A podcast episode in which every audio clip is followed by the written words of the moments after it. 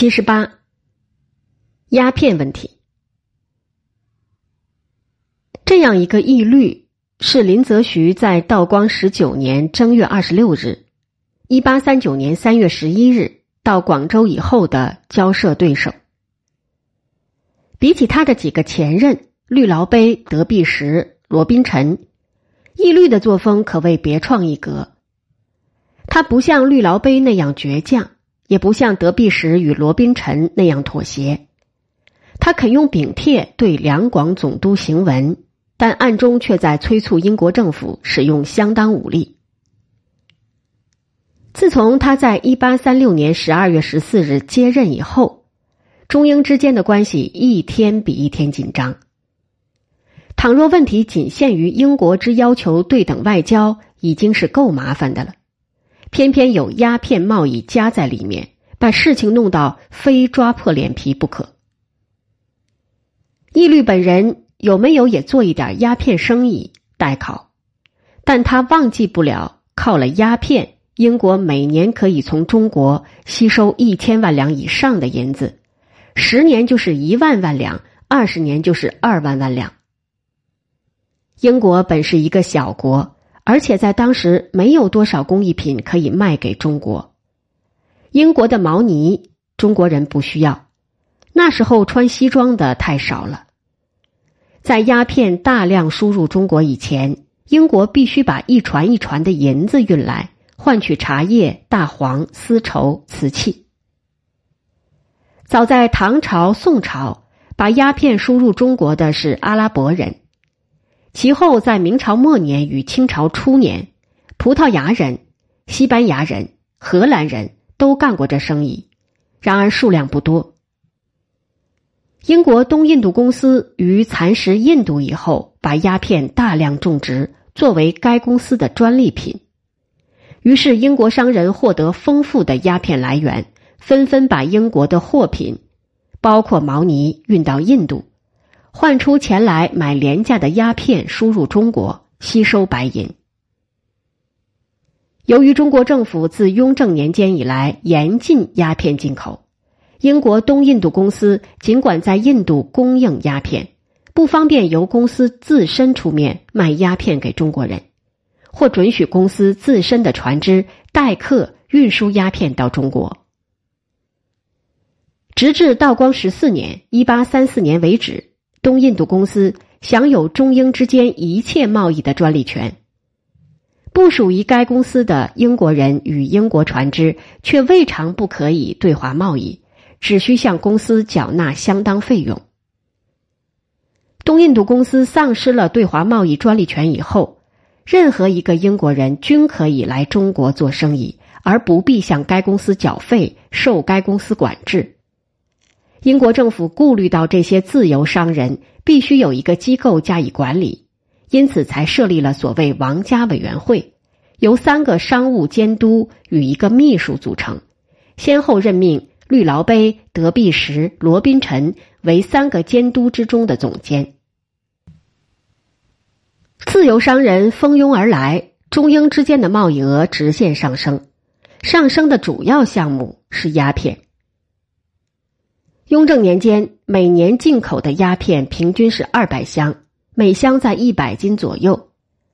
乾隆年间是四千箱，嘉庆年间是四千五百箱，道光元年至道光十四年是一万四千箱。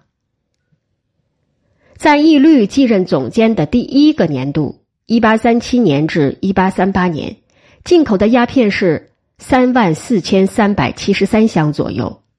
第二个年度是四万零二百箱。清朝政府对于鸦片的政策，在雍正、乾隆两个皇帝之时是禁止境内的人民吸食，但准许外国的鸦片以药品名义输入，按值抽税。到了嘉庆皇帝之时，把输入也禁止，但是洋烟照样以走私的方式进来。那时候，由于大小官员无不受贿，烟船公然来往于澳门、黄埔之间。道光皇帝即位以后，严令当时的两广总督阮元加以取缔。阮元只得在道光元年认真起来，把黄埔的烟船通通赶走，而且承办了澳门的若干屯户。事实上，鸦片贸易有增无减，烟船移泊到海外的伶仃岛，交易的手续不再是现款现货，而改为先在广州付款立券，然后在闽粤之间的南澳等地凭券交货。同时，趸船代替屯户，而运烟的任务改由所谓快卸执行。快卸是具有十个桨的小船。英国第三任驻华商务总监罗宾臣之所以把他的办公处由广州移到伶仃岛，其原因正在于此。这样的大迂回，使得从事鸦片贸易的华商与英商均感到不便。中国官吏也深以为苦。坏官吏不容易收足应得的贿赂，好官吏痛心于中国政府白白的丢了每年几万两银子的关税。于是，鸦片输入解禁渐渐成为若干华人、英人的一致要求。他们的代言人是太仆寺少卿徐乃济。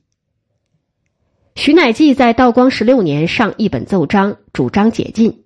他认为不妨准许鸦片输入，作为一种合法的商品，刻以重税。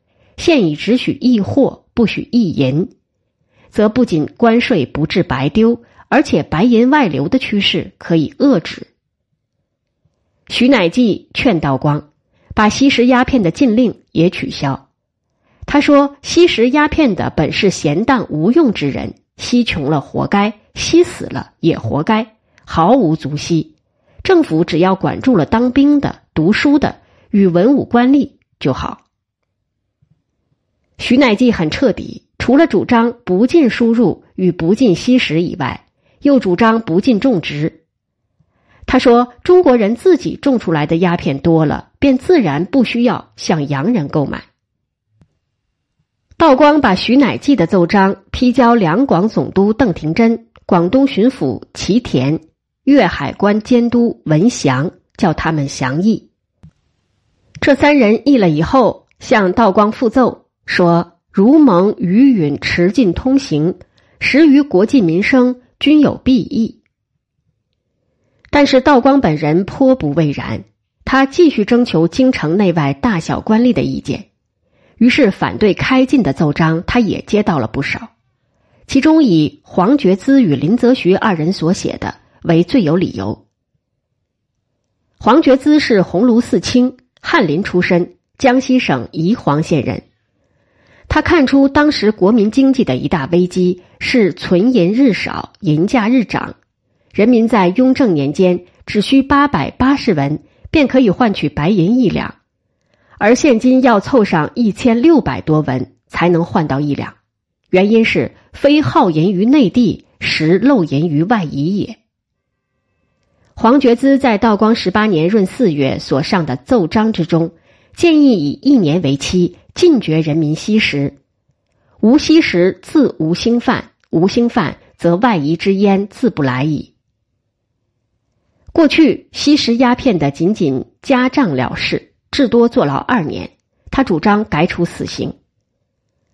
道光皇帝把黄觉滋的奏章发交各省督府，获得林则徐的热烈响应。林则徐是福建省侯官县人，翰林出身，历任御史、浙江盐运使、江苏、陕西按察使、江宁、湖北、河南布政使、河东河道总督、江苏巡抚。两江总督。这时候，道光十八年担任湖广总督，一向以清廉能干著名。他支持黄觉滋的建议，限令吸食鸦片的人在一年以内戒绝，逾期盖处死刑。他提出几项具体的施行办法：赤地保、排头、甲长，收缴烟具、烟膏、烟土。加重贩卖烟土与制造烟具者的惩罚，并先期叫吸烟人自首拒绝，把一年的期限分作四段，每三个月为一段。三个月内能戒的无罪，不能戒的加以小罪；到六个月尚不能戒的，加以较重之罪，以次递加，到了满一年尚不能戒的，处死。林则徐不愧是一个仁者，他征集得戒烟的药方、饮方与丸方各一种，抄出来报告道光，以通斥各省官吏小谕烟民服用。他不等候道光对他的折子作何决定，就立刻在湖南、湖北二省雷厉风行的禁起烟来。他这样做并不为止，因为雍正以来烈盛的禁烟谕旨犹在。朝廷虽然在广征各方面关于解禁与力禁的意见，但尚未颁有解禁的法令。他以迅雷不及掩耳的手段捉拿所有开设烟馆的贩子，同时他掏出自己的钱来配制戒烟丸药送给瘾君子吃，民间的烟具、烟膏、烟土被他收缴的几乎尽尽。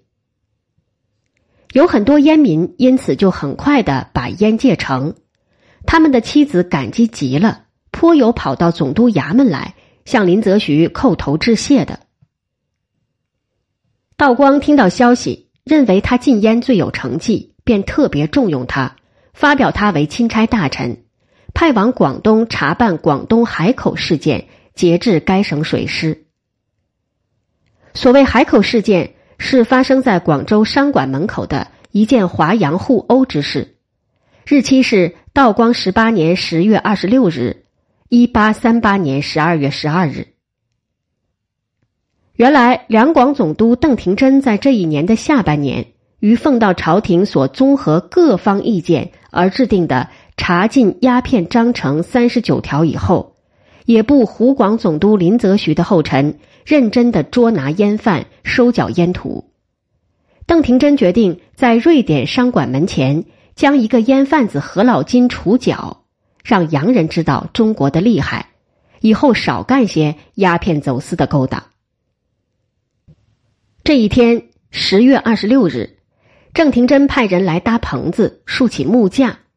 各国洋人见了大怒，便阻止衙役，而且拆了棚子，毁了木架。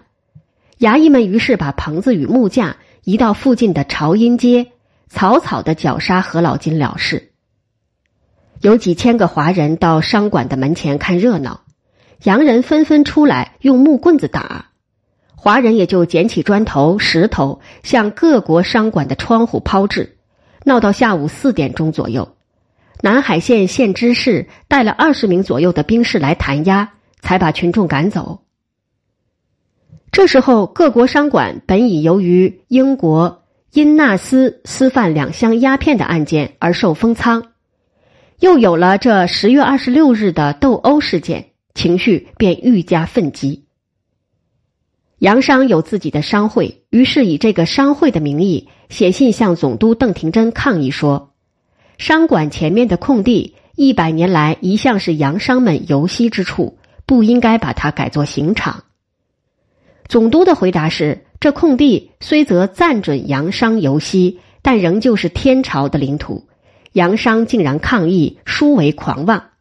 以后将有更多的烟贩押到这空地上处绞。”让洋商之中的不良分子知所警惕。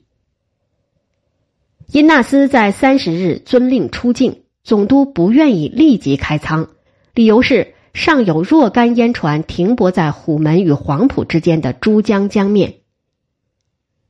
两天以后，义律出了一个布告，通知所有的英商，叫他们把烟船驶出虎门，并且不得抗拒中国官方的检查与没收。倘若有贩烟的英国人打死华人，必将处以死刑，正如在英王陛下的领土以内一样。布告出后，过了五天，英商的若干烟船依然停在黄埔，没有走。义律于是顾不得英国外务大臣帕麦斯顿的训令，就是不准他向两广总督上禀帖的那个训令，又向总督递起禀帖来。总督叫广州知府与协台预告他对他的协助甚为嘉许，并且说将要以更严厉的方法对付贩烟的洋商。消息传开来，所有的烟船溜得干干净净。邓廷珍在道光十八年十一月十六日（一八三九年一月一日）下令开仓。道光皇帝在京城发表林则徐为钦差大臣，查办广东海口事件，是在十一月十五日，比邓廷珍下令开仓早一天。那时候，京城、广州之间没有电报，道光无法知道所谓广东海口事件事实上已快结束。林则徐于次年阴历正月二十六日、三月十一日才到达广州，海口事件已不存在。然而，各国的商馆内部仍旧存有大量烟土，烟船虽则已完全离开黄埔，驶出虎门，却逗留在伶仃岛的洋面，随时准备再来，或开到南澳一类地方继续走私。况且，英国的东印度舰队司令马他伦曾经在道光十八年阳历八月间率舰闯进虎门一次，虽则前拒后攻，与广东水师提督。关天培杯酒交欢，却难保以后不来。道光皇帝授给林则徐节制该省水师，用意在此。道光的禁烟决心是很显然的，可惜的是，当时的问题不仅是一个鸦片问题，与鸦片问题连接在一起的有英国政府对中国要求对等外交关系的问题。有英国商人反对十三行包办中国对外贸易的问题，以及所谓商欠的问题，就是华商对洋商的欠款。至于中国这一边不愿意白银流去，英国那一边更不愿意白银流走，也是颇难解决的一大争端。